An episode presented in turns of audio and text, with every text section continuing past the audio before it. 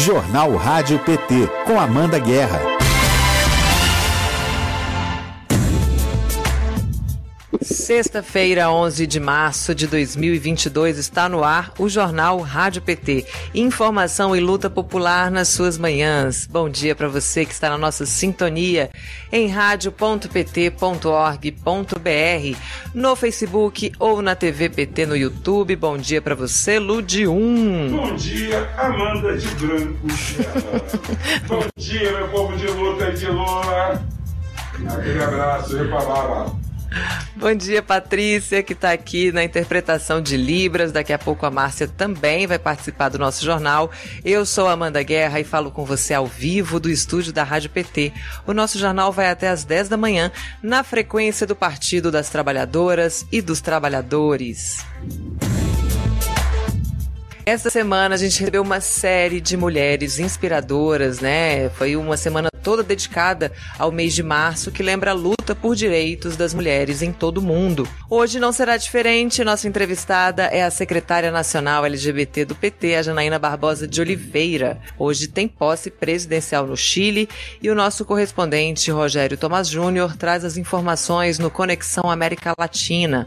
Hoje é, hoje é a posse do ex-líder estudantil e mais jovem presidente do Chile, Gabriel Boric, de 35 anos. Ele foi candidato pela Frente Ampla de esquerda e quase 56% dos votos no país. A Vivian Faria, diretora da Escola Nacional de Formação do PT, fala com a gente sobre a jornada de formação, desta vez dos comitês populares de luta. A gente vai falar ainda da semana no Congresso Nacional e como foi né, a atuação das bancadas do PT na Câmara e no Senado. E você fica sabendo aqui no nosso jornal o que será notícia hoje no portal do PT Nacional. Então participe enviando mensagens e perguntas, porque o chat Democracia já está aberto no YouTube. Para quem está pelo Facebook ou pela rádio, o canal é o nosso WhatsApp da Rádio PT 61 9316 1527 61 9316 1527. Inscreva aqui no nosso canal, curta o vídeo, ative o sininho de notificações, comente esta edição, diga o que você achou, o que você está achando do nosso trabalho e compartilhe também o jornal de hoje com todo mundo que você conhece. Destaques do portal pt.org.br. Vamos dar nosso bom dia para o Fernando Brasil. Como vai, Fernando? Bem-vindo. Muito bom dia, Amanda. Muito bom dia a todos, Ludium, Patrícia, Márcia, toda a equipe do Jornal Rádio PT. É um ótimo dia a você que nos acompanha aqui na sintonia é, do jornal, com reprodução pelas nossas redes sociais. A gente vai agora aos destaques do dia.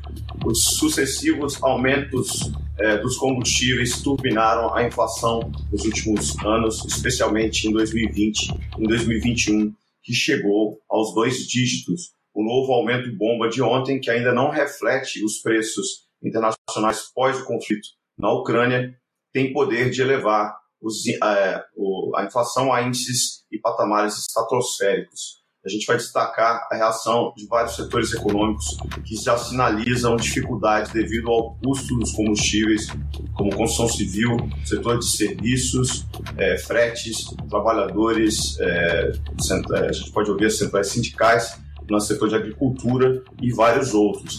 E também vamos repercutir o impacto disso com os economistas do PT. Acompanhe nosso site para saber esses detalhes. Nosso segundo destaque, ainda na área econômica, em meio ao conflito da Ucrânia e das sanções resultantes do conflito, da guerra, os preços do barril do petróleo podem alcançar valores que passam de 200 dólares, alertam os especialistas. Depois de atacar a Petrobras e destruir a cadeia produtiva nacional de petróleo e gás, o governo agora aponta para a concessão de subsídios para combustíveis. Enquanto a empresa tem é, superlucros e os acionistas embolsam remunerações recordes, o ministro da Economia, Paulo Guedes, sugere que o povo pague essa conta.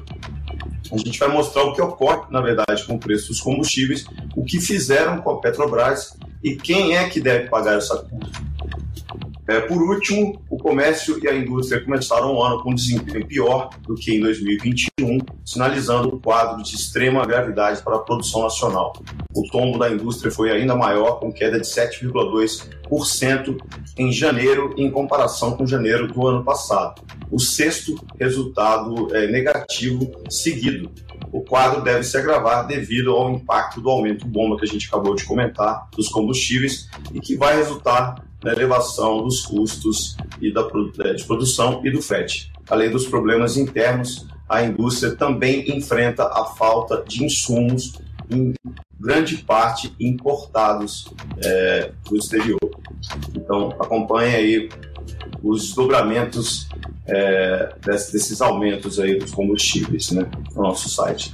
Esses são os nossos destaques de hoje. Amanda, você que nos acompanha, se já está inscrito no nosso canal, não deixe de compartilhar essa edição e seguir as nossas redes. E também acesse, como eu já pedi aqui, o nosso site pt.org.br para saber tudo sobre os temas mais caros à conjuntura política e à disputa democrática.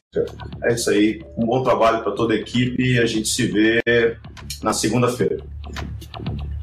É isso aí. Obrigada. Bom trabalho. Até segunda, Fernando. Direto do Congresso. Vamos começar pela Câmara dos Deputados com Marcelo de Donê. Bom dia, Marcelo.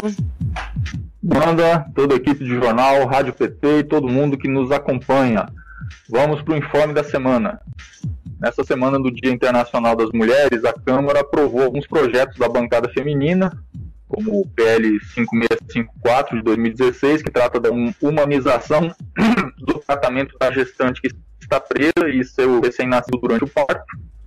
O deputado Carlos Veras, que é presidente da Comissão de Direitos Humanos, uh, aproveitou, além de apoiar o projeto, aproveitou para ligar com outro tema que tem tudo a ver e que inclusive teve mobilização em torno dessa das mulheres, foi a aprovação do piso nacional de enfermagem importante debater essa área e, e, valorizar também o profissional que está ali na linha de frente, no caso, os profissionais da enfermagem. Teve também a aprovação do PL 123 de 2009, que destina verbas do Fundo Nacional de Segurança Pública para ações de enfrentamento à violência contra a mulher. Interessante que uma parte dos recursos né, a ser destinado aos estados e municípios vai ser condicionada ao envolvimento e implementação de um plano estadual ou distrital de combate à violência contra a mulher. Teve também o projeto de lei 501, que condiciona o acesso a federais relacionados à segurança pública e aos direitos humanos, a elaboração pelos estados e municípios de um plano de metas para o enfrentamento da violência doméstica e familiar contra a mulher. Ato pela terra contra o pacote da destruição. O ato contou com agendas no STF e no Congresso Nacional, aqui no Congresso Nacional para entrega simbólica de um pedido de artistas e organizações da sociedade civil, liderados pelo Caetano Veloso, pedindo que o presidente do Senado barre o pacote da destruição, que tem projetos que abrangem aí uma bagaceira generalizada, né? Desde liberação de mais agrotóxicos, autorização de mineração em terra indígena, afrouxamento de regra de licenciamento ambiental, um libera geral de grilagem de terra pública, além até da, da volta do famigerado marco temporal que dificulta e traz insegurança para a demarcação de terras indígenas. Né? Nossa bancada de parlamentares participou ativamente dessas agendas. E aí, contraditoriamente, mas não que sendo surpreendido, a Câmara, a maioria dos deputados da Câmara, aprovou exatamente a urgência do PL 191, faz parte do pacote da destruição, que é o que autoriza o garimpo em terras indígenas. Líder do PT na Câmara, deputado Reginaldo Lopes, anunciou no cenário que a bancada votaria contra né, a urgência do projeto. E dando uma justificativa usada pelo governo Bolsonaro. Né? A gente teve um probleminha aqui com a internet do Marcelo de Donê. Infelizmente, não vamos conseguir essa continuar essa transmissão. Então, a gente passa agora para o Senado. Vamos falar com a Thaís Ladeira, que ela já está conectada, né? Bom dia, Thaís. Bom dia, Amanda. Bom dia para todo mundo que nos acompanha pelo Facebook, também pelo YouTube, pela Rádio PT. É um prazer estar mais uma vez aqui. Essa semana que contou com a estreia, ou melhor, a entrada em definitivo, a participação em definitivo da, de jornalistas da nossa equipe de, de comunicação do PT no Senado, o Rafael Noronha e o Flávio Faria, a partir dessa semana, eles ficam sempre com vocês, revezando aqui comigo. Mas às sextas-feiras eu volto, principalmente porque sexta-feira é dia de falar muito, Amanda. E eu gosto de falar muito, porque nós temos boas notícias sobre uma semana muito intensa no Congresso Nacional uma semana de mais do que de resistência, uma semana de conquistas.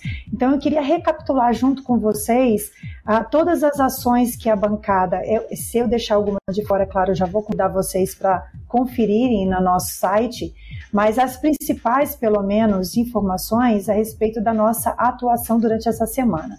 Então tudo começou na segunda-feira, quando na CDH o presidente da Comissão de Direitos Humanos do Senado e nosso senador pelo Pernambuco, por Pernambuco, o, estou falando do senador Humberto Costa, ele anunciou medidas contra o deputado estadual Arthur do Vale. Ele, é, o Arthur do Vale deve ser convocado a explicar manifestações machistas em relação às mulheres ucranianas e a CDH também vai encaminhar uma moção de repúdio, já encaminhou, na verdade, uma moção de repúdio à Assembleia Legislativa de São Paulo pedindo apuração dos fatos e, obviamente, com sanções ao parlamentar. Então, a semana começou com a repercussão de uma fala extremamente machista de Arthur Duval, o famoso Mamãe Falei, que falou besteira e falou mais do que besteira, né? Fez declarações misóginas, machistas e atentatórias à dignidade humana.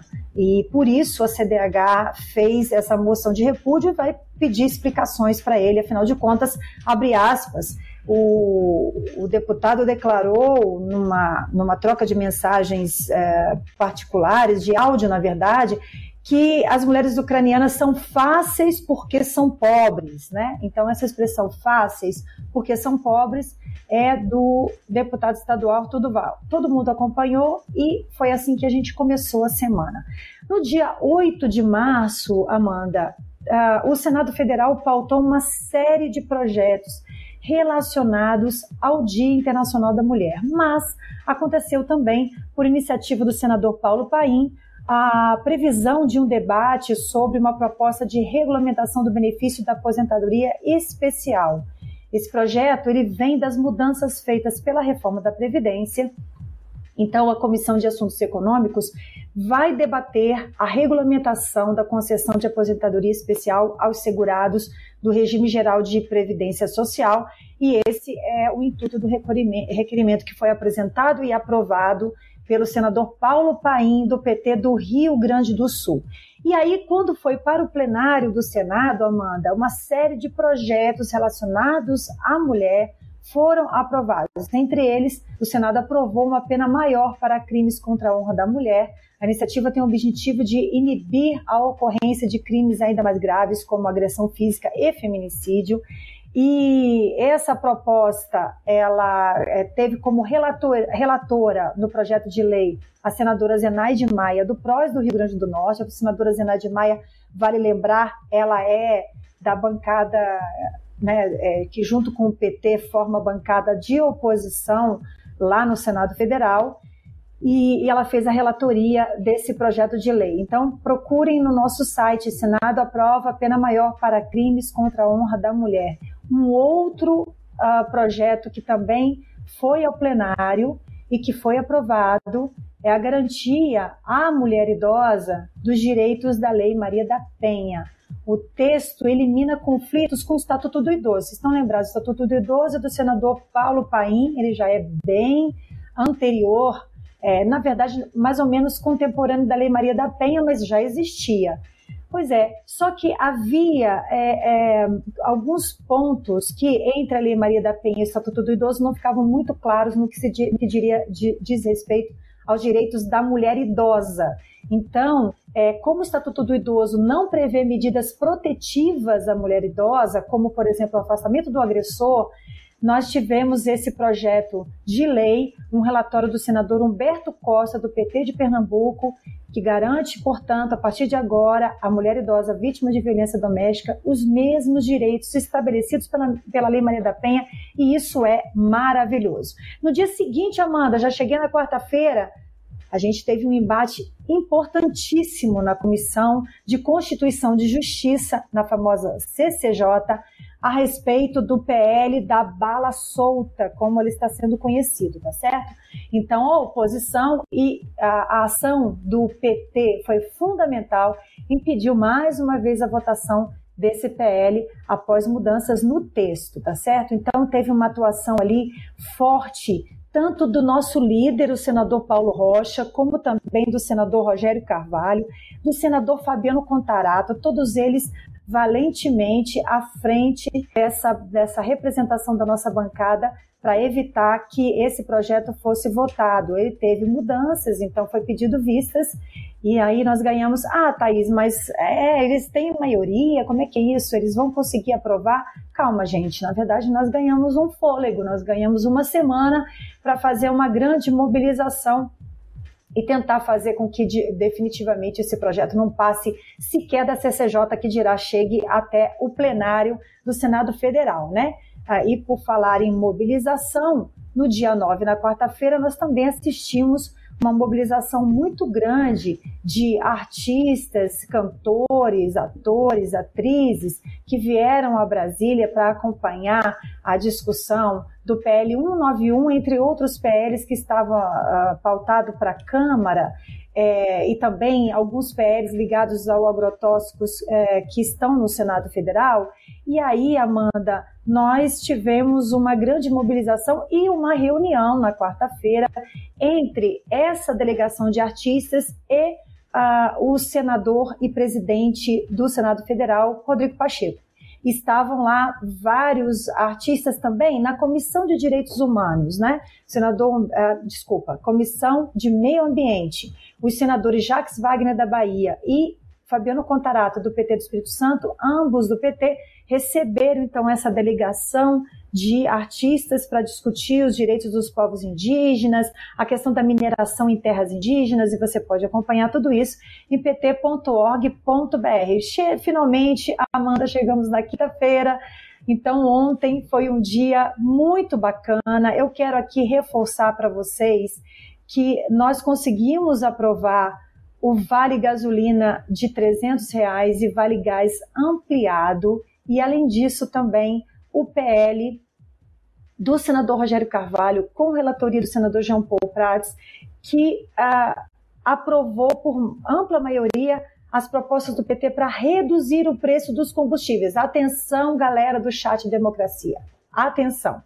Reduziu o preço dos combustíveis, ampliou o alcance do auxílio gás, criou o auxílio combustível de 300 reais para motoristas profissionais e simplifica a cobrança de impostos para o setor. Agora, Amanda, por favor, vamos convocar a galera que não dá para gente entregar a Lei Paulo Gustavo, os benefícios desse projeto que foi aprovado ontem e tantas outras iniciativas, como, por exemplo, o auxílio emergencial de 600 reais, nas mãos do, de quem vai executar uma política que foi aprovada do Congresso Nacional.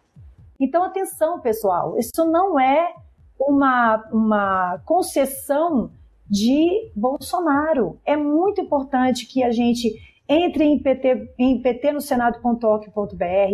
no site, no portal do PT, no, no portal do PT na Câmara, para pegar as informações desses projetos de lei que vão garantir dinheiro para a cultura, que vão garantir dinheiro para comprar gasolina, que vão garantir dinheiro para comprar gás, que vai garantir dinheiro e que garantiu dinheiro é, é, no, no, na época que as pessoas estavam recebendo o auxílio, é muito importante que a gente coloque essa autoria aonde ela está, que é na bancada do PT no Congresso Nacional, seja no Senado, seja na Câmara, é ali que reside a autoria e a defesa dos direitos, a defesa incondicional dos direitos do povo brasileiro, tá certo, Amanda? Falei pra caramba, mas é que era muita notícia boa. Se eu esqueci alguma coisa, você Mas é muito conferir. importante, Thaís, falar disso, é super importante, porque a antipolítica, ela atingiu também os movimentos progressistas. A gente vê artistas, pessoas ligadas, né, à, à, à cultura, que quando se posicionam, não mencionam que isso tudo faz parte da decisão política. A gente não pode ficar achando que é uma coisa etérea. Não. Tem nome e sobrenome, os autores das leis, tanto que, que, que prejudicam a população, quanto que apoiam. Então a gente tem que falar quem são essas pessoas, quem são esses parlamentares. Você está coberta de razão. A gente tem que dar nome, sim, aos autores das leis que apoiam a população. Ao PT, o que é do PT, por que não? Eles estão lá trabalhando todos os dias para isso, em prol da população, a gente tem que dar o crédito, sim. Você está corretíssimo. Tá certo. Certo, então eu vou lembrar, olha, segundo o líder da, da nossa bancada, senador Paulo Rocha, do PT do Pará, o senador Pacheco se comprometeu a colocar de volta na pauta do Senado, na próxima terça-feira, a aprovação em definitivo da Lei Paulo Gustavo.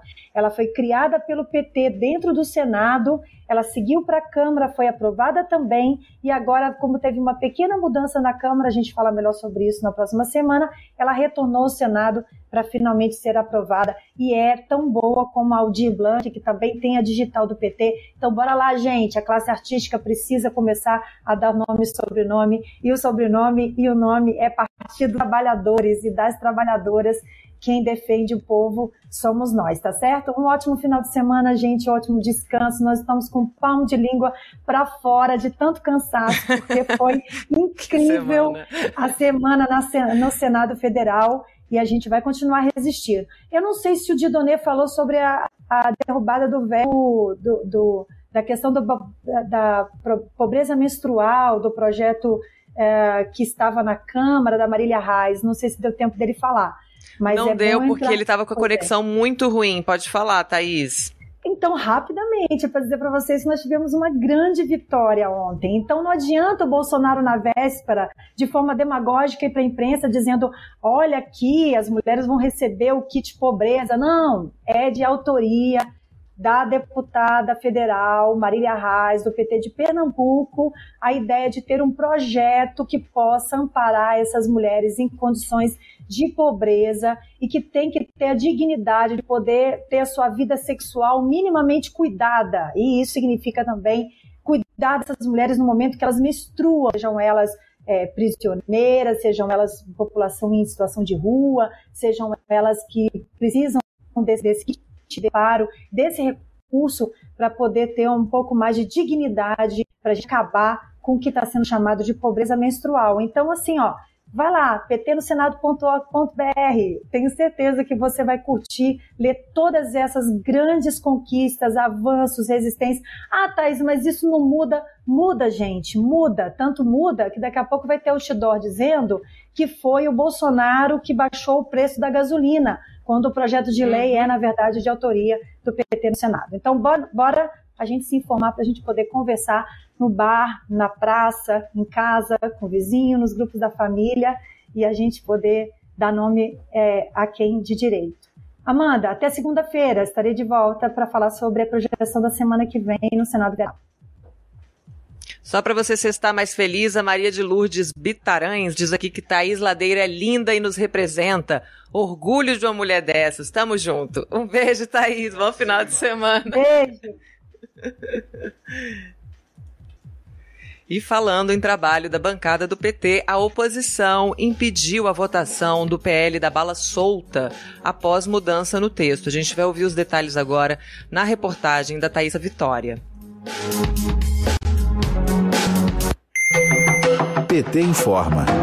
A bancada do PT no Senado, em conjunto com parlamentares de outros partidos, conseguiu barrar nesta quarta-feira, dia 9, nova tentativa da bancada governista de votar o projeto de lei da bala solta. A proposta do governo Bolsonaro modifica o Estatuto do Desarmamento e prevê a flexibilização para CACs, sigla para caçadores, atiradores e colecionadores, das regras de registro, cadastro e porte de armas de fogo. O novo pedido de vistas foi possível a partir de modificações promovidas no relatório do projeto, feitas pelo senador Marcos Doval, do Podemos do Espírito Santo. O parlamentar também descumpriu acordos firmados na reunião anterior da Comissão de Constituição e Justiça, realizada no último dia 23 de fevereiro. Os senadores contrários ao texto, já aprovado na Câmara dos Deputados, apresentaram uma série de sugestões ao relator, no intuito de aprimorar a proposta. Marcos Doval se comprometeu a acatar algumas delas. Na versão apresentada nesta quarta-feira, dia 9, porém, as mudanças não foram incluídas no texto. O projeto, que originalmente tratava da flexibilização do porte de armas de fogo legalizadas para os CACs, passou a autorizar, de acordo com o novo relatório, o porte de armas para, por exemplo, membros do Congresso Nacional, defensores públicos da União, dos Estados e do Distrito Federal e agentes de segurança socioeducativos. O senador Fabiano Contarato, do PT do Espírito Santo, afirmou que queria que o governo armasse a população de livros, de comida no prato, de geração de emprego e renda. Vamos ouvir. O regimento interno é claro. Houve alteração, abre-se pedido de vista para analisar essas alterações. É esse o pedido que eu faço a Vossa Excelência e a, a CAT é, dê é, a demonstração republicana. O objetivo aqui não é protelar, não. É simplesmente é, demonstrar para a população o que é mais importante. Nós estamos numa crise sanitária. Eu queria que o governo federal com todo respeito ao meu senador, é, ele armasse a população, sabe de quê? De livros. Eu queria que o governo federal armasse a população, sabe de quê? De comida no prato, de redução da carga tributária, geração de emprego e renda. A população precisa disso. Livro do Paulo porque Freire, quem, saber. porque, é porque, porque, porque quem não, a, a, população que mais morre são pobres e pretos. Eu acho que o senhor deveria percorrer os presídios e saber disso. Busque as vítimas, porque esse Estado criminaliza a cor da pele, criminaliza a pobreza, e nós estamos aqui um libera geral no Estatuto de Desarmamento. O senador Marcos Doval acatou propostas de alteração do texto. Assim, em caso de aprovação pela Comissão de Constituição e Justiça e posteriormente pelo plenário do Senado, a matéria retorna para nova análise da Câmara dos Deputados. senador Rogério Carvalho de Sergipe, a vida precisa ser protegida. É importante que as pessoas tenham o seu lazer, a sua forma de lazer, a forma de praticar suas atividades esportivas. Ninguém está questionando isso, mas sob determinadas regras que protejam acima de tudo a vida. E o que foi acordado aqui foram proposições que protegem a vida. O que nós estamos vendo aqui é a inclusão de várias categorias para terem portes de arma, que não estavam no relatório anterior.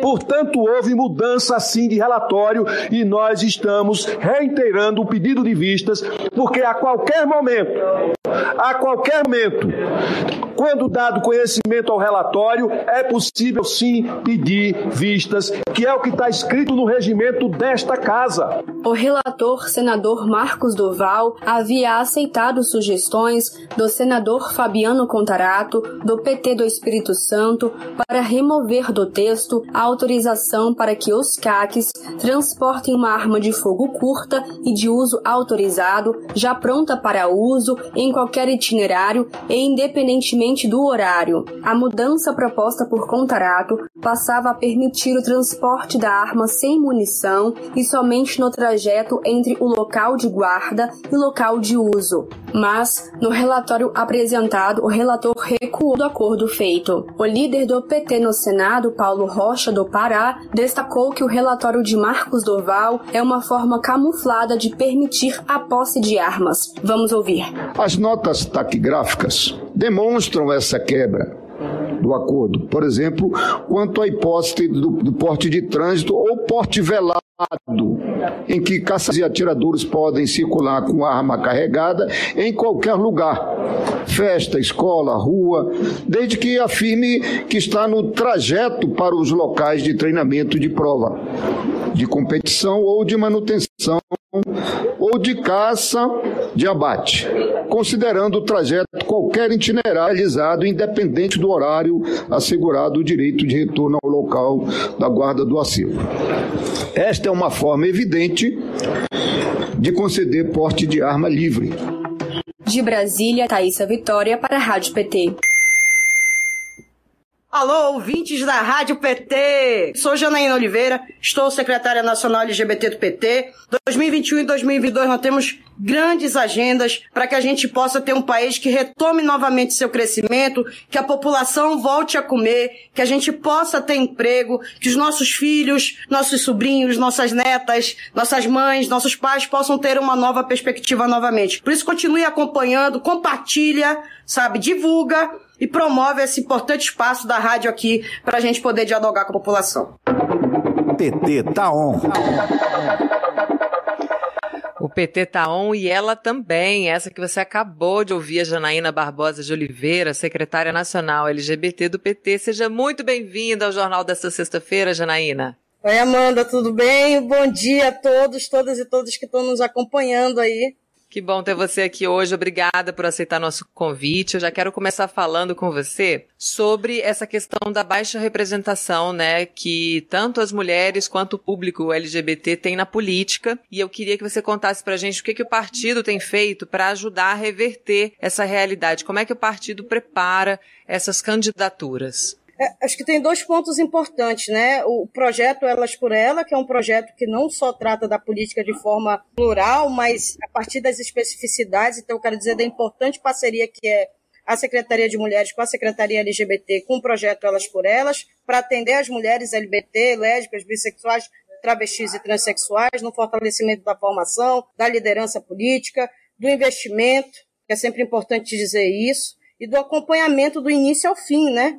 Dessas nossas lideranças que são ou, constituídas ou que nós estamos construindo. E, os no, e o nosso acho que tem esse papel, né, de fazer a formação também, de fazer o acompanhamento, mas principalmente acho que tem um avanço importante que foi um diferencial do PT em relação a outros partidos que a gente gostaria muito que os, esses partidos também nos copiassem, porque é uma política importante que é de investimento financeiro. Então a Secretaria LGBT tem um aporte financeiro que permite o investimento e autonomia para esse investimento. Então, próprio, a sua própria militância escolhe a forma de distribuição né, para alcançar essas lideranças que terão um papel político que vai representar a nossa voz, nossa mente, o nosso coração é, na, naquele programa que a gente defende. E, e, que tem como marco central, inclusive como resultado, em 2020, ser o partido da legenda que mais elegeu LGBTs. Então tem muito orgulho disso, fruto de um investimento, de um projeto político que tem como resultado. E, obviamente, eu sempre faço questão de dizer para as pessoas que parcerias são fundamentais. Então, a própria Secretaria de Formação contribuiu muito para isso, a Fundação PCO Abramo.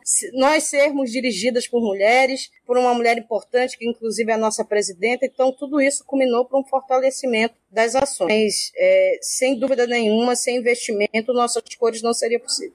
E, e, também o investimento que você fala e, e, uma importância que foi dada, né? Porque era um setorial e depois vira uma secretaria nacional e você fez parte também da construção dessa trajetória. Eu queria que você contasse a sua participação dentro desse processo, Janaína. É, não, é, então, para nós foi um momento importante, né? Eu sempre faço questão de colocar para as pessoas que a gente sempre fez um movimento muito por cima e a gente resolveu não. Desde 2005 a gente fazia um movimento muito por cima, assim, não, esse ano a gente vai fazer inverso, a gente vai construir a partir da base, lá do município, do estado, para trazer a demanda nacionalmente. Então isso deu muito certo, mas tem dois pontos que são fundamentais. Primeiro, é, quando a presidenta Gleisi era pré-candidata, e que de imediato, eu quero sempre conto para as pessoas, a gente todo preparou uma comitiva, todo mundo com um discurso, cada um com uma função, e aí na primeira fala a presidenta assumiu o compromisso de não, vamos criar a secretaria, já passou do momento da gente ter a secretaria junto da executiva direcionando a pauta. Mas teve uma assinatura que foi central,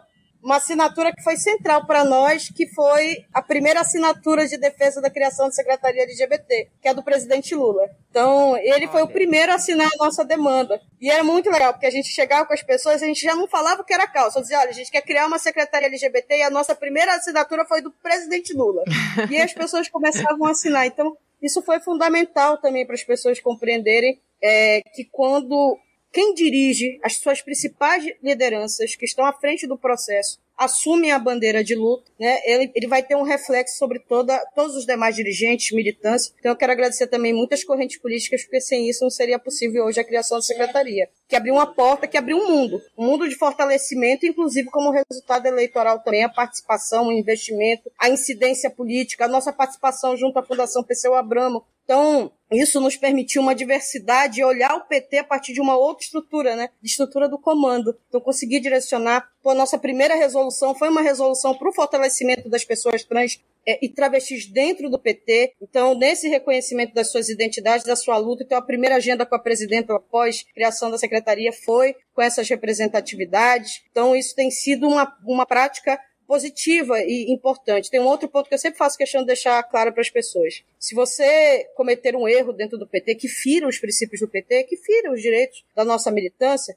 uhum. é muito legal que você tenha a oportunidade de dizer para você, olha, você errou. Mas se aquela pessoa não, não conseguir compreender ainda qual é o erro, os nossos documentos sempre contaram com a participação da nossa presidenta. Então, inclusive, de né, dizer, ó, você cometeu um erro, fez uma caminhada errada, nós não defendemos isso, nós defendemos essa bandeira, essa luta, e aqui você contar com a assinatura da presidenta de forma conjunta também para ajudar, né, a avançar cada vez mais o debate, seja dentro ou fora do PT. Então, a estrutura partidária por si só se fosse somente nós, não seria um instrumento suficiente para avançar. Então a gente conta com um conjunto de companheiros e companheiras. E que eu tenho orgulho de fazer parte mas tem companheiros que hoje não estão mais com a gente, é Márcia Massal, William Guiar, que foram, sabe, centrais também para essa criação da secretaria, é, e que fizeram parte daquele legado lá na década de 90, muito antes, mas foi na década de 90 que a gente criou o primeiro núcleo LGBT, e o partido que cria esse primeiro lucro, não estou falando do movimento, mas dessa sigla partidária, foi o PT, então tenho muito orgulho disso, dessa, dessa trajetória e dessa história que nos representa, né, que é uma bandeira nossa também.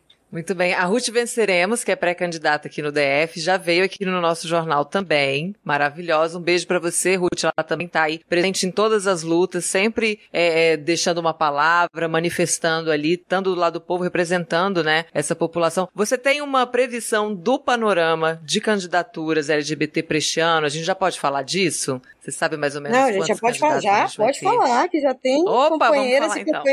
Se organizando. Uma delas é a pré-candidatura da Ruth Venceremos, que, né, que se filiou esse ano. Foi muito importante contar com, com essa companheira, que é militante histórica do MST LGBT, é, do, que preside o Distrito Drag, que tem um outro papel maravilhoso. Inclusive, eu já fui assistida por um programa do Distrito Drag, quero deixar isso aqui muito bem é, negritado. Então, inclusive, esse cuidado, o um atendimento oftalmológico eu precisava, que você muita dificuldade de encontrar no serviço público. O Distrito Drag me encaminhou para parceiros e parceiras, então tem esse trabalho social muito importante que eu quero aqui parabenizar. É, a gente tem, vai ter uma candidatura coletiva também no Distrito Federal, então uma candidatura coletiva só de LGBTs, com diversidade de representatividade de orientação sexual e identidade de gênero. A gente vai ter a pré-candidatura da Verônica Lima ali no Rio de Janeiro para deputada estadual. Ela teve um papel muito importante quando saiu candidata a deputada federal e uma avaliação é que esse aspecto da proporção eleitoral que ela teve lhe garante, né, um assento no, no, em âmbito estadual. A gente tem candidaturas importantes também ali em São Paulo. Tem uma candidatura de uma travesti babadeira, similar, que é presidenta também da BGLT, ah, é, que topou esse assumir esse compromisso de vir conosco. A, Tain, a Tainara, que é uma vereadora importantíssima ali de Araraquara, que tem um histórico lindo e maravilhoso aí no papel também para se disponibilizar enquanto candidata, da nossa companheira Fernanda Curti, que também está é, tá se colocando o nome à disposição. A gente tem uma companheira em Santa Catarina, que é é uma companheira importantíssima, que é a Carla Ares, também vereadora, que também está colocando seu nome à disposição para pré-candidatura federal. Enfim, a gente tem vários, vários companheiros e companheiras, e na verdade a gente tem uma grande expectativa com essas pessoas, né? Não só, óbvio, de apresentar o projeto que a gente defende, mas de ter representação, a sigla partidária, o Partido dos Trabalhadores e das Trabalhadoras, ter representação no Congresso que, que possa aí contribuir para a luta e para a resistência junto às casas legislativas. E fora os nossos parceiros e parceiras, né? Quero deixar isso. A gente não abriu mão deles, delas que estão na caminhada conosco, historicamente, que a gente, obviamente, vai também reforçar a importância de que essas pessoas continuem com os mandatos que fortalecem o nosso dia a dia, nossa luta. Não é à toa que o PT é o partido que mais tem projeto na casa em defesa não só da população LGBTQIA, uhum. mas me focar nessa, em defesa dos nossos corpos, da verdade, do, do, dos nossos direitos. É isso aí, Janaína Barbosa de Oliveira, secretária nacional LGBT do PT, está ao vivo nessa sexta-feira no nosso jornal. O Paulo Carvalho, lá de Corumbá, diz que tem muito respeito pela sua luta na secretaria, te dá os parabéns, é, muita força e muita força para lutar contra o preconceito. E Paulo Carvalho deixando. Lude 1, nosso companheiro aqui, deixou registrado também no chat Democracia. Janaína Oliveira, essencial. Que bom viver na mesma época e respirar o mesmo ar dessa pessoa tão iluminada. Que lindo, Lude. Muito bom, é motivo Valeu, de muito orgulho mesmo, Jana. Muito, muito orgulho. Tá com saudade de tomar café com você aqui no estúdio. É, dia 15 eu tô em Brasília. Olha aí, pronto, já passa aqui para falar com a gente. Café. Provavelmente a gente vai estar tá no estúdio novo. Não sei se você até lá a gente vai estar, tá, mas se tiver, você já toma café no estúdio novo da Rádio PT, viu? Já tô dando spoiler aqui. Porque esse convite da Amanda aí eu vou, bora tu. Olha, ficou com ciúme, Lude, agora, Jana. Você não pode fazer Ô, Lude, isso. você tá eternamente no meu coração, meu. Pô, ganhei um presente de aniversário. Já ganhou presente de aniversário, ele falou aqui. Janaína, agora mudando de assunto para uma, pra uma, uma pauta que não é tão alegre, né? Mas que a gente tem que pontuar, que é muito importante. Que a violência política é uma realidade terrível e como todas as violências, ela vai cair de forma mais pesada sobre aqueles e aquelas que sofrem mais com preconceito, né? Como é que tá a situação entre os quadros LGBT eleitos pelo PT e como é que o partido acolhe essas denúncias de violência, Janaína? Então, primeiro, é, é assustador, né? Acho que é colocar isso, ele é assustador. Você espera que um quadro... A, viol a violência política de gênero não é de um cenário atual, né? Ele, ele ganha destaque no atual cenário, mas ele não é algo que só ocorre a partir de, desse momento. Não é à toa que a eleição de 2018, por exemplo, foi uma eleição de, né, com alto índice de violência. Mas é, o que, que o PT tem feito? O PT criou um comitê, acho que é bom falar sobre isso, né? É, o SNAI, que é a Secretaria de Relacionais, na parceria com várias secretarias, incluindo LGBT, Mulheres, Juventude, Combate ao Racismo, que é o principal público-alvo dessa violência né, e outras secretarias parceiras, é, criou um programa para fazer um atendimento. Né? Primeiro tem a cartilha que vai falar sobre como proceder diante da violência, é, a incidência junto às comissões de direitos humanos, a incidência junto ao Conselho de Direitos Humanos, é, a gente vai procurar o PGR, vai todas as providências que é possível, o próprio escritório uh, do doutor Aragão aí que está é, que faz parte também nessa estrutura, que contribui muito conosco, a advogada do projeto Elas por Elas. Então, a gente tem prestado assistência a, essas, a esses companheiros e companheiras que têm sofrido violência é, política, ameaça de morte, porque não é só a violência, né? E eu fiz questão de, um, de estar numa atividade que eu disse, gente, a violência não começa 8 da manhã, quando a pessoa chega no parlamento e encerra às 18 horas, quando a, 18, 19, 21 horas, quando a pessoa sai. Né? Então, essa violência ela é um processo constante na vida dessas pessoas, porque não são é somente elas que estão sendo expostas, mas a sua família, seus amigos, o seu ritual, a hora de sair, da hora de volta. Então, quando as pessoas começam a retratar a sua vida, é, você não tem segurança em ambiente nenhum. E que o Estado é extremamente ausente. A gente fez uma denúncia sobre essa violência de gênero aqui no Brasil, na OEA, na Comissão de Direitos Humanos. E eu quero deixar aqui muito bem negritado que o governo só sabia responder sobre as mulheres de direito somente sobre a violência. Estas mulheres de direita, inclusive, que não acreditam na importância da luta do feminismo, da, da, uhum. de se organizar, de, não, muitas vezes não reconhecem essa violência, né, e que são vítimas dela também, é, eles sabiam, mas nenhuma mulher de esquerda eles conseguiam responder. Então a gente tem aí é, um, um, processo muito sério com as mulheres negras e com as mulheres travestis e transexuais. Quer dizer que tem um público central focado maior uhum. dessa violência e que isso tem sido, isso é fruto também daqueles e daquelas que hoje respondem pelo, pelo Estado brasileiro e que também são racistas, que também são LGBTfóbicos, também são machistas, então, que de alguma forma, direta ou indireta, contribuem para essa violência. Ao que cabe ao PT cobrar das instâncias, prestar auxílio, acompanhar, né, é, acolher, porque é fundamental acolher, é preciso que essas pessoas entendam que elas não estão sozinhas, então que essa violência elas não né? Que a gente tem que abominar, mas que a gente precisa também acolher, cuidar, abraçar e ter certeza do bem-estar dessas pessoas. Mas eu quero falar sobre o quanto as companheiras e os companheiros, é, apesar de tudo, são uma demonstração de resistência e uma demonstração uhum. de coragem de continuar não recuando, né? Fui eleito para ter esse espaço para representar o povo. Então eu escuto muito isso. Aí não quero só que o meu mandato seja marcado pelo mandato da violência, eu também quero que as pessoas conheçam o projeto que a gente apresenta, Exato. que a gente defende e que é para toda a população brasileira. Então, é, apesar de tudo isso, a galera continua caminhando firme para frente, dizendo ninguém vai nos, nos fazer recuar. É óbvio que a gente não quer outras Marielle Franco, Inclusive, o caso dela até hoje sequer foi resolvido nesse país. Mas é, não vai mudar o cenário se a gente não mudar essa onda de neofascista que a gente se encontra hoje e que é produto também de um discurso de ódio. Não é só derrotar o Bolsonaro, mas é derrotar também o bolsonarismo, que tem contribuído para essa violência no país. E já está acontecendo, né, Janaína? Só o fato de a gente resistir dessas candidaturas se manterem firmes, não entregarem os cargos, isso é uma derrota é, ao bolsonarismo, sem dúvida. O Augusto Oliveira diz: Janaína é líder demais e manda um coração para você. Wagner Campos diz: Janaína nos representa, Mato Grosso do Sul conta conosco. A Josi Negreiros me chama que eu vou, Janaína necessária e muito importante na luta.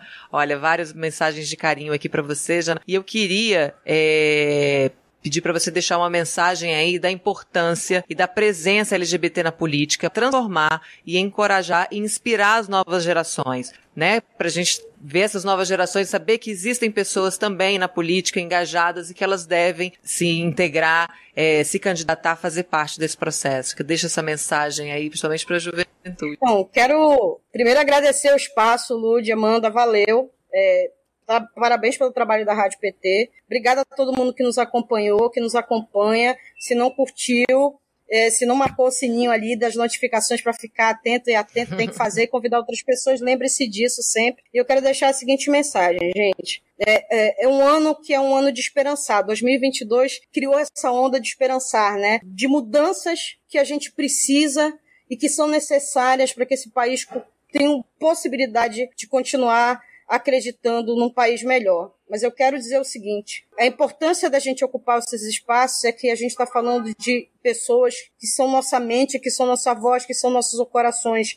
Então, quando a gente ouve uma Filipa, quando a gente ouve uma Flávia Ellen, quando a gente ouve uma Biga Kalahari, então quando a gente passa a ouvir uma Verônica Lima, sabe? Você ouve eh, essas expressões, essas que são expressões, não são só pessoas, expressões. Expressões dos nossos desejos, a, necessidade da gente se sentir representada e representada, ter certeza que é possível ocupar esses espaços e que é possível a gente mudar. Mudar um cenário político para pensar em todo, porque as pessoas nos acusam de dizer, não, mas se ocupar só vai falar de vocês e para vocês. Nós somos uma prova concreta de que a gente não fala só para nós, a gente fala para todo mundo, a gente cuida de todo mundo e a gente se dedica. Então, você que está aí na ponta, que ainda tem dúvida se precisa ser essa representatividade, eu quero lhe dizer que você tem a tarefa de ser essa nossa representação, porque a gente quer se ver. E para a gente se ver, a gente precisa se disponibilizar a ocupar esses espaços. Então vamos para a luta. Se não for esse ano, tem 2024, mas principalmente não é só o legislativo, é ocupar todos os espaços de poderes, inclusive os espaços de poder do Partido dos Trabalhadores e das Trabalhadoras, porque também é nosso. Então virar presidente municipal, presidente estadual, colocar o sonho à disposição. Quem imaginaria que a gente teria uma mulher à frente do PT. Então, acreditar nessas mudanças é, é acreditar na ocupação desses espaços. E sem os nossos corpos e nossas corpos, isso não é possível. Então, vem, vem, porque a gente quer ter o prazer de dizer que a gente é representado por você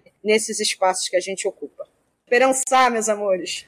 Maravilhosa, Janaína Barbosa, falando em esperançar. Quem tá aqui no chat é a Vivian Faria, que vai falar com a gente hoje. Tá aqui mandando um beijo também, dizendo que tem muito orgulho de você. Maravilhosa. Que...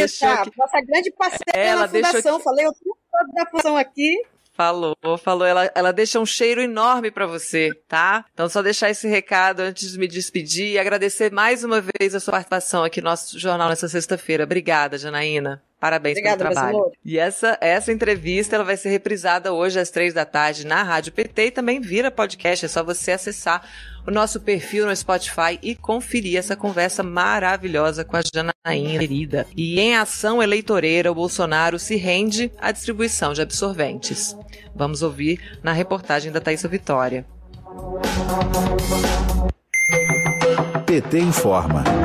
Bolsonaro assina decreto de distribuição de absorventes que não garante execução permanente. Visto como ação eleitoreira, o decreto condiciona a execução do Programa de Proteção e Promoção da Saúde Menstrual à disponibilidade orçamentária e financeira. A nova investida, realizada nesta terça-feira, dia 8 de março, foi feita dois dias antes do Congresso Nacional apreciar o veto de Jair Bolsonaro a um projeto de lei do Partido dos Trabalhadores, de autoria da deputada Marília Reis. A proposta, vetada por Bolsonaro, prevê a distribuição gratuita de absorventes higiênicos a estudantes, presidiárias e mulheres em situação de vulnerabilidade social. Bolsonaro foi contra seis trechos da proposta sob argumentos de falta de recursos e incompatibilidade com a autonomia das unidades de ensino. Para a ex-presidenta Dilma Rousseff, as propostas do atual governo duram somente até as eleições, pois o maior objetivo é ganhar votos e não ajudar o povo brasileiro. Vamos ouvir. Hoje a gente está lendo nos jornais que o Bolsonaro, que hoje está fazendo, hoje e, e vem fazendo, né, políticas sociais que ele não fez durante todo o seu governo, ele está fazendo agora no ano eleitoral, buscando ganhar adeptos. E aqui eu quero destacar justamente essa distorção da política social do Bolsonaro. Ela sempre dura poucos meses e quando os objetivos eleitoreiros dele são contemplados, ele acaba com o projeto. Mesmo com o decreto de distribuição de absorventes assinado por Bolsonaro, deputados e senadores do PT se mobilizam pela derrubada do veto. A presidenta nacional do PT, Gleisi Hoffmann, ironizou os programas e projetos anunciados pelo presidente Bolsonaro para beneficiar as mulheres. Vamos ouvir. As medidas de Jair Bolsonaro, esse machista, misógino, que não gosta de mulheres, que ataca mulheres, que diz que filha é uma fraquejada, faz no último ano porque quer ter benefício eleitoral. As mulheres não serão enganadas. As mulheres estarão juntas na luta para transformar esse Brasil, mudar e tirar Bolsonaro da onde ele está. De Brasília, Thaisa Vitória para a Rádio PT. Olá, galera. Me chamo Ruth Venceremos, drag queen, ativista LGBT, ligado ao movimento dos trabalhadores rurais sem terra e ao Distrito Drag, que é um coletivo babadeiro de artistas transformistas aqui do Distrito Federal. Nós temos um trabalho incrível voltado para o fortalecimento da comunidade LGBT. Temos um bloco de carnaval que arrasa na cidade, mas também temos um anuário chamado Calendário Drag, com fotografias incríveis em que a gente traz temática dos direitos direitos humanos e temáticas sociais articulada à arte drag. E é um prazer estar aqui na Rádio PT, a rádio que toca democracia. Nova Primavera.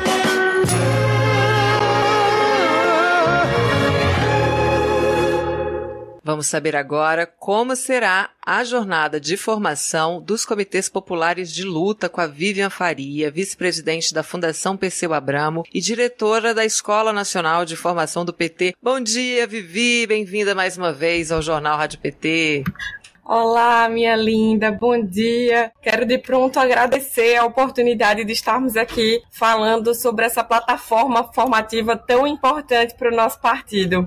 Super importante, Vivi. E antes da gente falar dos próximos passos, eu queria saber como é que foi um pouquinho, se você puder dar uma resumida da Conferência Nacional é, Paulo Freire de Formação Política do PT. Foi um processo muito lindo. A gente começou meio que na dúvida se a gente ia conseguir. Primeiro, quero registrar a importância. A gente tem uma diretoria. Às vezes as pessoas não entendem muito, né? Porque tem a fundação e tem a Escola Nacional de Formação. O Diretório Nacional viu a importância do processo formativo e é, é, instaurou a Diretoria Nacional da Escola Nacional de Formação Política do PT, que hoje é composta por Gilberto Carvalho, por Maria do Rosário, que é a nossa secretária nacional de formação política do PT, pela companheira Thaís Maciel, que além de ser diretora nacional da escola, é a secretária é, do PT de São Paulo, e por eu que represento aqui o espaço da Fundação Perseu Abramo. Então, primeiro esse entendimento do, dessa diretoria, né? E a gente começou ano passado com um batidão muito pesado que foi a jornada de 2021, onde a gente debateu com gente que estava fora do PT, que estava fora do Brasil, e a gente trouxe esse acolhimento, porque tem uma questão que é um pouco preliminar, que eu estava até dando uma estudada recentemente, a importância do partido político. A importância do partido político no, no, no na construção de ideias, na construção de plataformas. Então, o PT ele não é só um instrumento de disputa de governo. Estava agora há pouco aqui o programa da Jana, estava assistindo com, com muita honra, com muito carinho. É, estar em um partido político simboliza a disputa da sociabilidade, a disputa dos preceitos sobre ética, sobre comportamento. Então não tem sentido uma pessoa se dizer socialista e oprimir um trabalhador doméstico. É, tá num partido feminista e oprimir é. Então, essa prática política cotidiana, ela foi a grande disputa da gente. De que formação não precisa ser uma coisa chata, enfadonha. A conferência, ela foi o carro desse processo. Para tu ter noção, a gente teve conferência estadual em 24 estados três estados tiveram problema, a gente está acompanhando, inclusive, mas foi nacionalmente, foram de quatro cidades, municípios envolvidos, milhares e milhares de militantes, de simpatizantes. Inclusive, teve um, um negócio que eu acho que é fulcral a gente, a gente privilegiar e a gente mostrar a importância que foi a primeira conferência dentro do partido inteiro que não teve disputa. É, o, nosso, o, o, nosso funcionamento normal é a briga para ser delegado, a briga da corrente, e nesse processo não teve briga. Teve muita unidade, teve divergência no campo das ideias, o que é muito saudável, mas a gente saiu, inclusive, com uma plataforma muito consolidada de que formação política a gente precisa para o bolsonarismo e as disputas do machismo, do patriarcado, das várias violências nessa sociedade tão ultraconservadora que nos afronta qual é o próximo grande desafio, né, do Nova Primavera? Porque agora é a jornada de formação para os comitês populares que estão sendo formados e, claro, é, é, esse suporte, né, da Escola Nacional é fundamental. Como é que vai funcionar isso, Vivian? A gente começou ano passado com os, com os comitês de vivência, estudos e lutas, quem, quem é mais orgânico do PT já ouviu em algum canto as pessoas dizerem assim: o PT não faz mais formação, o PT não faz mais núcleo. Eu gostava do PT dos anos 80, que tinha meu núcleo. Tem dois entendimentos necessários. O primeiro entendimento é que a gente não vive mais na perspectiva da organização do trabalho dos anos 80. Mas o retorno do núcleo, do disputar a política na, na, ação cotidiana, na associação de bairro, no diretório acadêmico, no, no seu sindicato, é trazer para a política o afeto, a política da presença. É, inclusive, com o Solidário, mostrou de que a gente não pode estar tá da porta para dentro é, divergindo do, que, do mundo que está lá fora. Então, os comitês, eles trazem esse re reencontro dessa base mais afetiva, dessa mais próxima. A nossa ideia, inclusive, pegou tão bem que a gente é, agora está construindo os comitês de luta que deixou de ser uma coisa só da formação para ser uma plataforma do PT inteiro. Então vê que coisa bacana. O partido inteiro, né, hoje tem um processo muito rico que é acompanhado pela SORG Nacional, pela Sônia, que é acompanhado pelo Instituto Lula, juntou com os comitês Lula Livre, que eram dirigidos pelo companheiro Okamoto, e a gente fez uma grande mesa diretora para debater que que comitês a gente precisa? Uma campanha política, ela não é feita só de programa de governo. Assim como um governo, ele não é feito só de pedra e cal. Tem sentimentos, tem disputas da formação que a gente precisa fazer sobre a vida, sobre a solidariedade. Se a gente pegar até os próprios preceitos constitucionais de democracia, de comunicação, que está contido no processo formativo. Então, esse é o convite que a gente quer fazer para toda a militância, para todos os simpatizantes do PT, para vir se organizar nos comitês de luta, que serão espaços de aumento. Eu não sei se eu estou falando muito, mas já por falar em acolhimento, já quero Pode deixar falar. aqui um convite. A gente estudou, imagina que em 42 anos do PT, a gente já teve algumas formas organizativas que era obrigatório você fazer formação não tinha formação. Então o que fez? Ah, vamos votar aqui que é obrigado fazer formação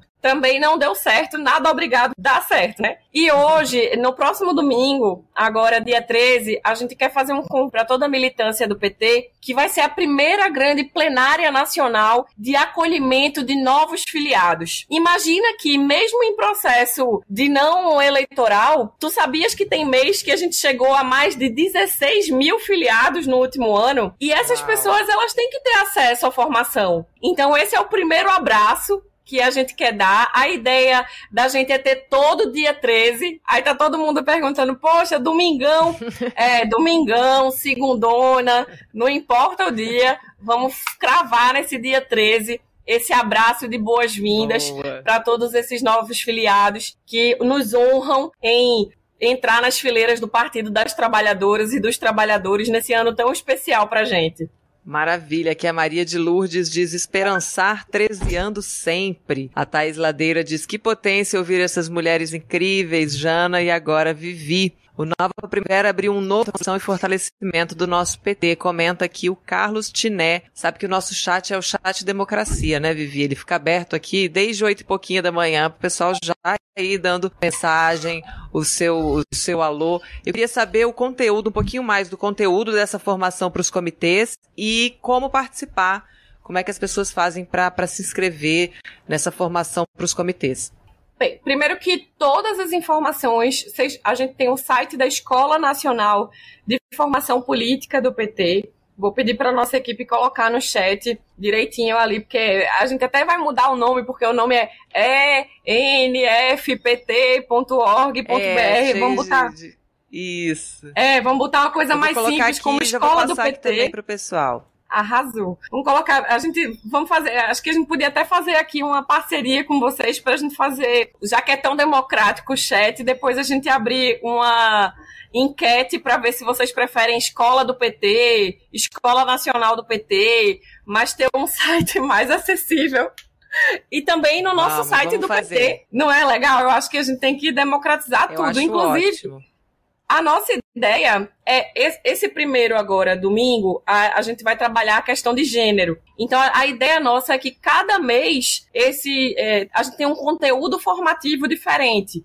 Então em julho vai ser cultura, em, em em novembro, é o mês da consciência negra, a gente vai pautar o racismo, mas a gente quer também fazer essas enquetes para ver o que, que a companheirada quer que a gente fale e não só a gente sobre o que a gente quer falar, mas esse modo diferente do fazer política 4.0, que é não só a gente ofertar, mas também ser demandado pela companheirada.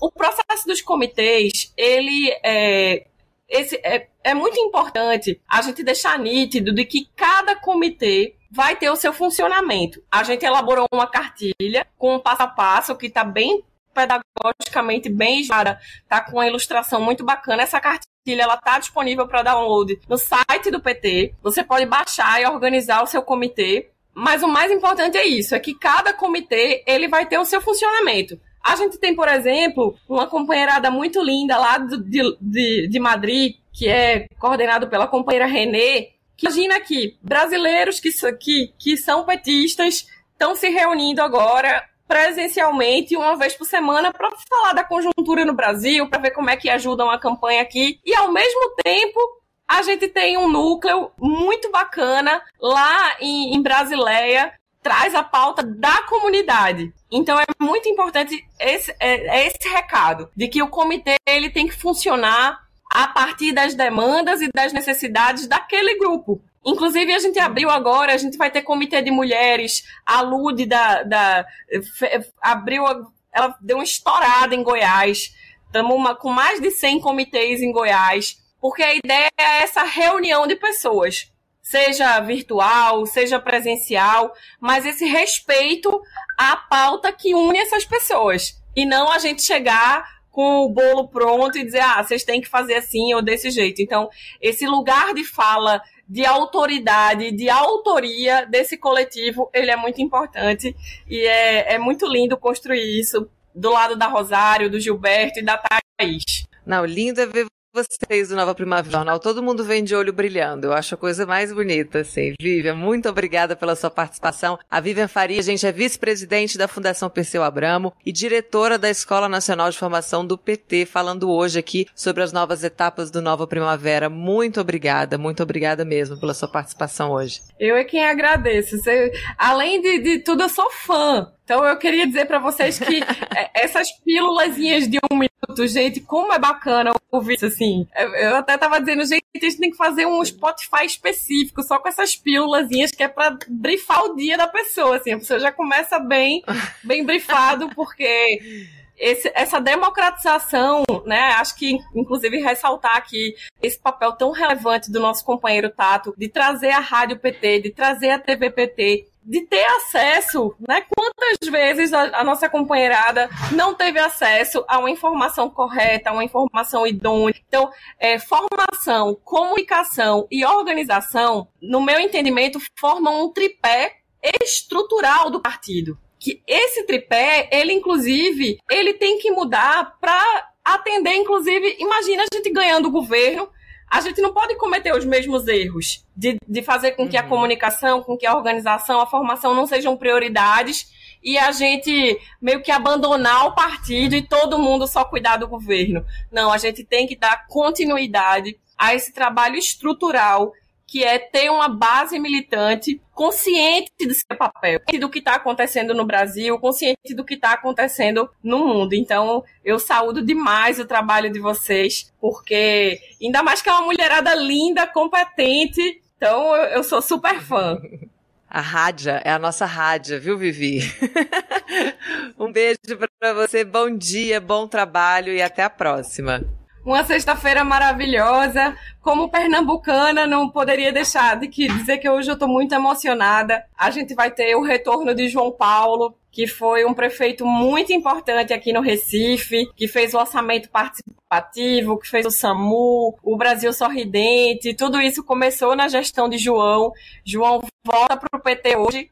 E hoje a gente vai ter a filiação também de Rosa, que é militante do Levante Popular da Juventude. Então, acho que esse simbolismo de duas pessoas tão importantes para a luta pernambucana voltando para o PT, não tem como ter sexta-feira mais feliz e começando ainda mais com vocês. Então, vamos firmes, contem comigo, contem com a Fundação, com a Escola Nacional de Formação Política e que essa rádio permaneça irradiando conhecimento, democracia e participação. Conta com a gente, Vivi. Um beijo. Olha aí, gente, para quem tá pela rádio e pelo Facebook, eu vou dar aqui os sites, ó.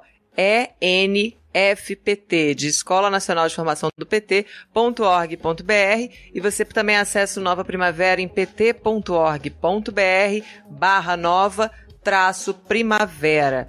Aqui Regina Lima diz que é necessário que todos os filiados participem para que isso, para isso precisa de organização a partir dos diretórios municipais. Aí aqui a Regina Lima diz que é preciso construir um PT com a participação de todos e todas. Lucas Tiné diz que o Nova... Ah, aqui ele já falou também do Nova Primavera, já deu o recado para Vivi. Tem muita, muita mensagem aqui chegando sobre formação. Que bom, gente. É muito importante mesmo a gente fortalecer esse movimento de formação. E vamos agora, já que a Vivi falou das pílulas, né? Vamos ouvir aqui um Agora Eu Sou PT e na sequência a gente já vai falar com o Rogério Tomás Júnior. Agora eu sou o PT.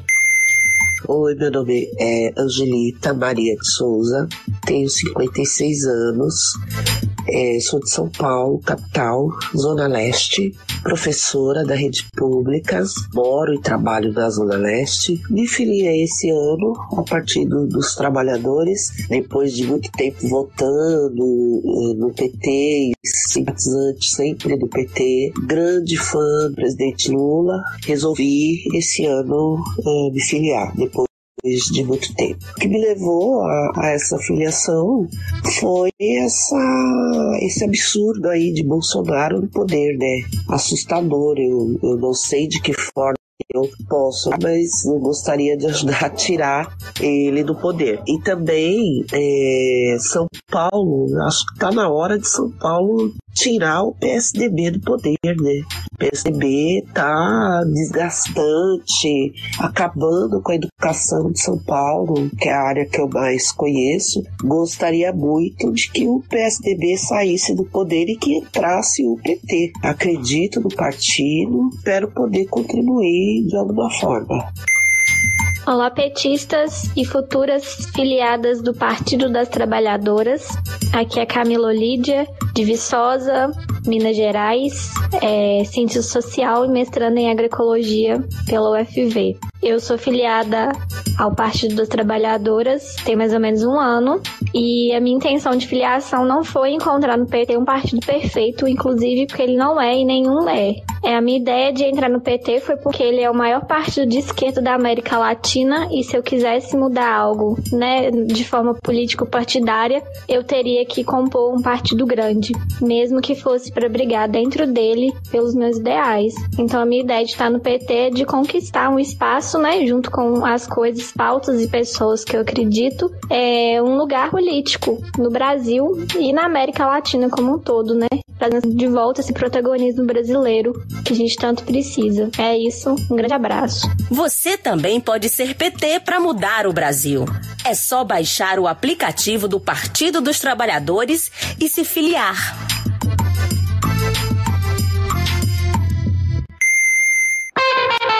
Conexión América Latina con Rogerio Tomás Jr.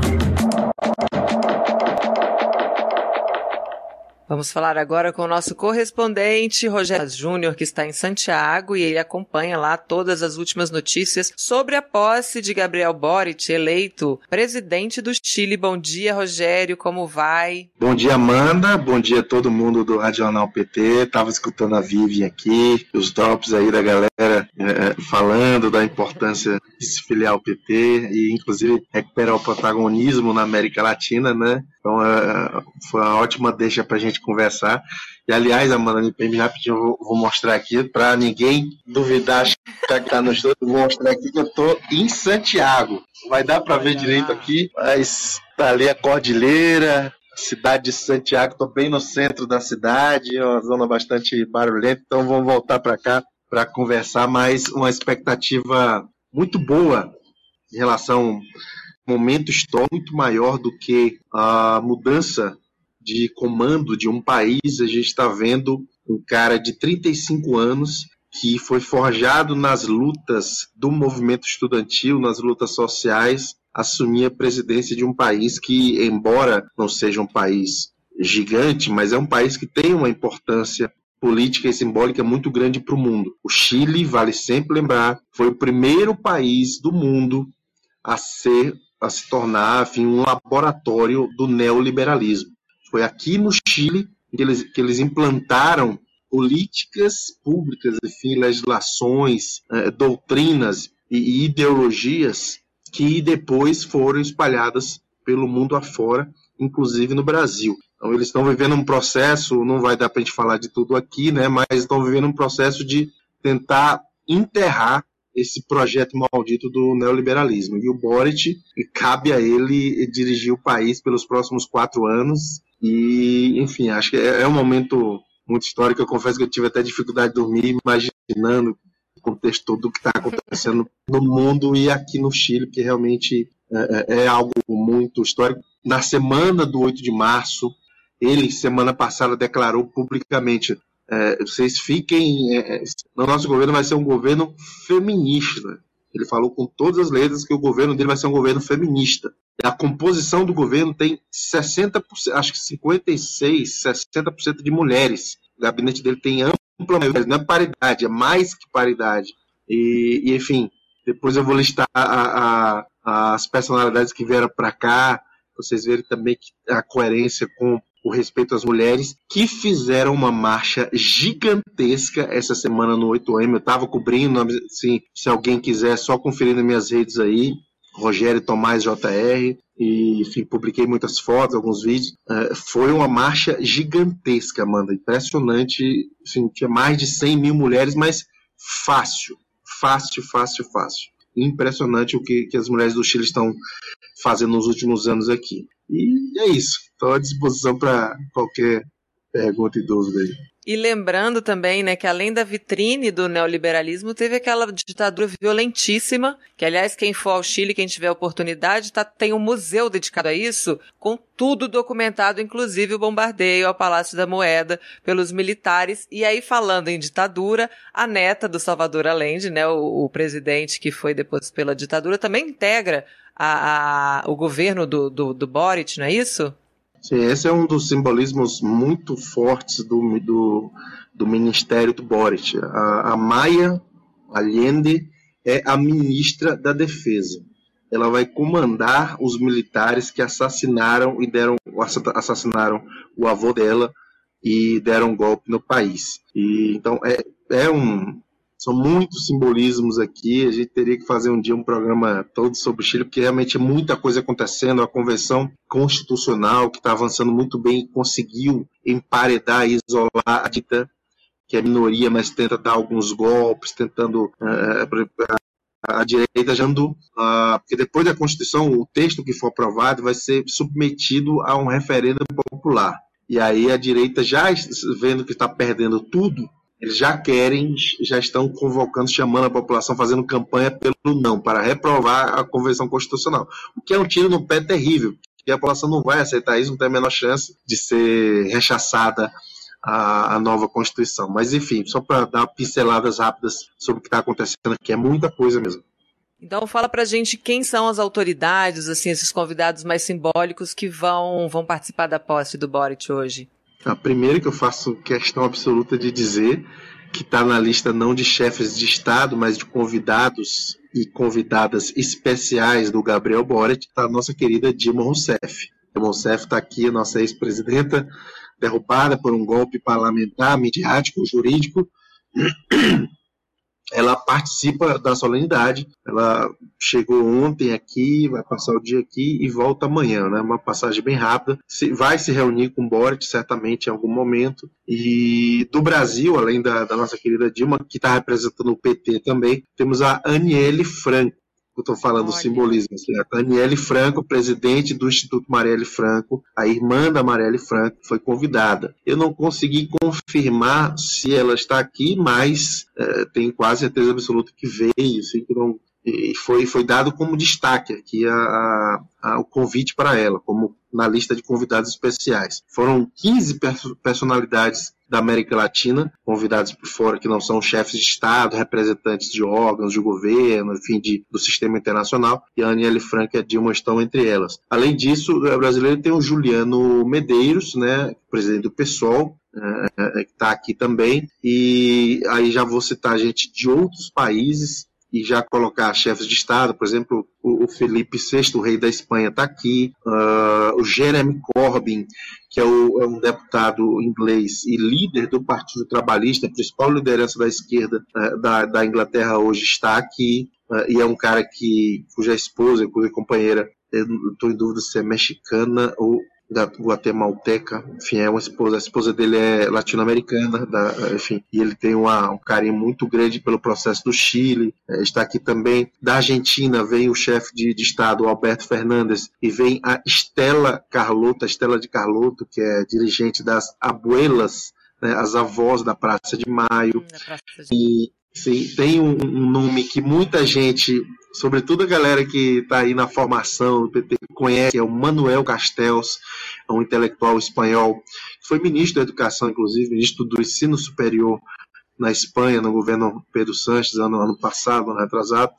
Manuel Castells é um grande intelectual, tem uma obra muito importante sobre uh, os movimentos sociais, sobre movimentos em rede. Ele tem uma trilogia muito importante chamada Sociedade em Rede. Uh, está aqui também foi convidado especial, dos, dos chefes de Estado, aí tem vizinhos, Luiz Arce da Bolívia, Guilherme Lasso do Equador, Pedro Castilho do Peru, o, o Luiz Alberto Lacage Pou do Uruguai, já citei o Alberto Fernandes, enfim, tem o, o presidente da República Dominicana, Luiz Abinader, e tem, para não dizer que não, que escondemos, que censuramos a informação, o Brasil está representado, o governo do Brasil está né, tá representado pelo Hamilton Mourão, que é um milico de extrema direita, ninguém tem dúvida disso, mas que tenta aparentar verniz.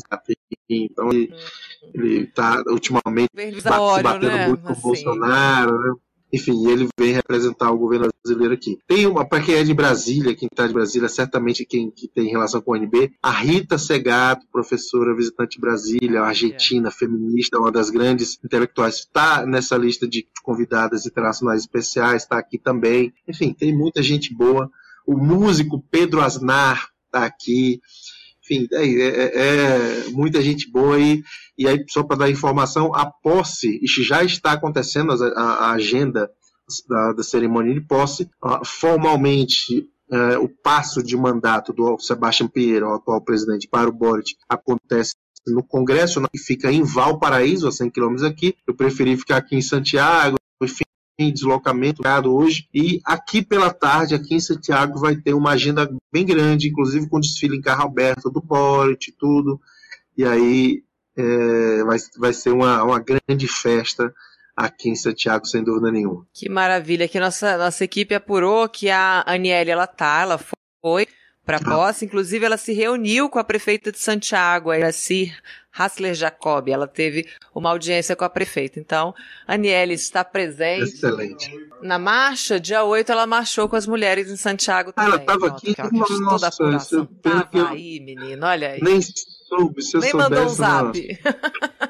Pois é.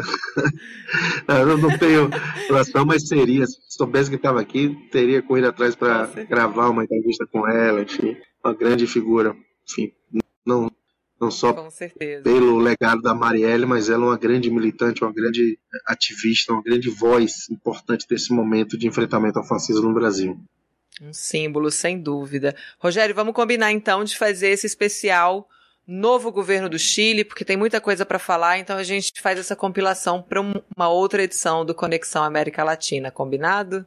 Maravilha. E já fica fazer de novo o merchandising. Eu estou aqui não apenas por interesse pessoal, profissional, mas também para reunir depoimentos, relatos, enfim, conversas, histórias, causos é, sobre o Chile, sobre o que está acontecendo aqui, que vão constar no meu livro, tem o título provisório O Chile, de Gabriel Boric, que agora já vou dizer aqui que vai ser publicado pela Fundação Perseu Abramo. Então, quem sabe em breve já trago algumas, alguns trechinhos aqui para a gente comentar. A ideia é publicar lá para o mês de maio uh, sobre o que está, né, um livro, um livro de reportagem, não é um livro acadêmico, muito menos um livro jornalístico puramente duro, assim, vai ser um livro de, de, em formato de crônica sobre o que está acontecendo aqui no Chile. Tem muita coisa que eu já regulei aqui impressionante. Maravilha, a gente aguarda então esses adiantamentos que eu acho que a gente merece essa exclusividade aqui no Jornal Rádio PT, tá? Do conteúdo do seu livro e conta com a gente aí no apoio da divulgação. Também a gente vai falar bastante dessa publicação tão importante. Obrigada, Rogério. Bom final de semana para você. Bom trabalho. A gente se vê na semana que vem. Grande abraço, Amanda. Bom fim de semana para todo mundo aí no Brasil e cuidado com a gasolina. Vamos, vamos, vamos caminhar, que é mais saudável e mais barato. Com certeza. Obrigada. E falando em gasolina, na semana que vem a gente vai dedicar bastante tempo, bastante espaço aqui no Jornal Rádio PT a essa questão dos combustíveis. Então, a partir de segunda-feira, a gente tem um espaço aqui garantido, bem privilegiado para a gente tratar desse assunto em profundidade. O Jornal Rádio PT de hoje termina agora, 10h30. Estouramos um pouquinho né, do nosso tempo, mas foi importante, vários temas importantes aqui, fundamentais, para gente cestar bem animado, com bastante esperança para recomeçar a luta na semana que vem. Você pode ficar seguindo ligadíssimo aqui na nossa rádio, porque ela não para. É radio.pt.org br e também o nosso Spotify. A Vivian comentou: ah, tem que ter um Spotify para essas pílulas. Pois ali já existe, você pode acessá-lo. É só você procurar o nosso perfil, que é o Rádio PT, e aproveitar todos os podcasts, pílulas, entrevistas, playlists, assim, tem uma variedade imensa de conteúdo. Aproveite porque ele é feito todo e especialmente para você. Muito obrigada aos diretórios estaduais do PT que nos apoiam na transmissão do nosso jornal aqui diariamente pelo Facebook. Muito obrigada por fazer parte dessa rede bonita e conectada em todo o Brasil. Eu volto segunda-feira 9 horas da manhã, ao vivo. Enquanto isso, você se inscreve aqui no canal, você vai curtindo os nossos vídeos, acompanha a nossa rádio, portal e as nossas redes sociais. De manhã, ao perfil da Rádio PT no Twitter, faltavam que nove pessoas para a gente completar 6 mil seguidores. Vamos bater essa meta que a gente bota um card bem bonitão lá de agradecimento para vocês.